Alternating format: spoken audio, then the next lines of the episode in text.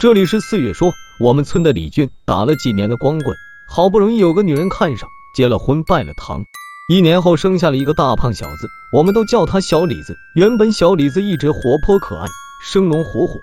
可是就在小李子六岁那年，他们家来了远房亲戚，也就是李军的表哥小张。小张手里拿了很多大包小包的东西，李军看见连忙招呼进房，嘴里客气的说道：“你说你，你人来就来了，还客气什么？”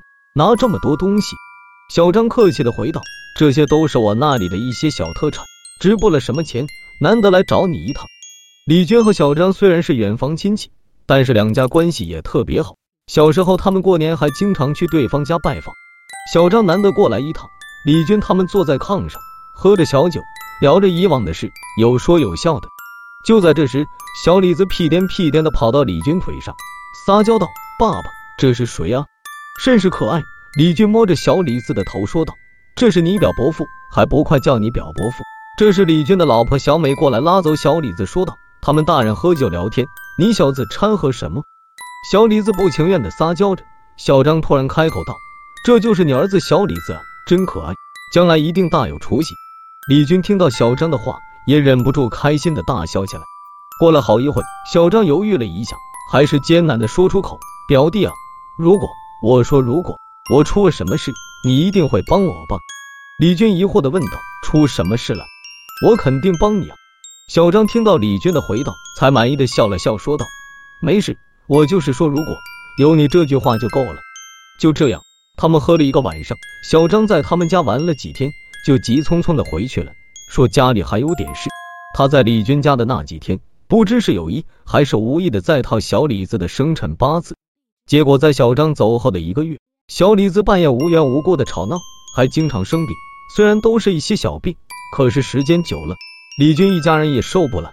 而且以前小李子身体好得很，一年生不了几个病，现在倒好，不但经常生病，身子也开始越来越虚了。好几次李军两口子带他去大医院看，可是过了几天又开始了。李军妈比较迷信，然后小声的对李军说道：“是不是家里招了什么不干净的东西？”妈，现在都什么年代了，你怎么还信这些？李军本来就烦，现在听他妈说的这些就更加烦了。倒是小美，她把李军拉到一旁，小声说道：“咱妈说的也不无道理，你想想啊，咱们的小李子以前多健康，现在三天两头的就生病，要不明天去神婆那里看看吧？”李军仔细想想后，也半信半疑的答应了。可是，在神婆那里也没看出什么，日子就这样一天一天过去了，直到某一天。李军家的门被人敲响，李军打开门，发现外面站着一个很邋遢的老头。李军疑惑的问他干嘛，老头说自己路过这里，想讨口水喝。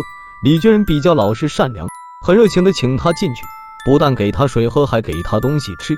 就在这时，小李子跑出来玩，老头看着他，嘴里念叨着：“奇怪，奇怪啊！”李军疑惑的问老头：“奇怪什么？”老头吃着大饼说道：“我老头子没啥本事，就会一些风水术。”既然你有恩惠于我，我也不好白吃你的东西。听到这，小美着急的打断他，说道：“您是不是看出什么了？”老头继续说道：“你家小子看面相，应该是大富大贵、风调雨顺的相。俗话说，明堂如月圆，子孙有余钱；明堂如掌心，富贵斗量金。可是怎么会这么奇怪？好像被人压了。换着说法，就是说被人劫走了。你们家几个月前是不是来过远房亲戚？”李军看老头说的头头是道，拼命的点头说道：“高人可有办法？”话间语气也变得尊敬起来。老头摸了摸小李子，说道：“你我有缘，我赐你一道符。还有你和你那个远房亲戚，还是断了联系吧。”说完，老头就走了。奇怪的是，小李子在一个月后就好了，不但比以前健康，还比以前更聪明了。这里是四月说，今天的故事就到这里，如有不适，还请退出。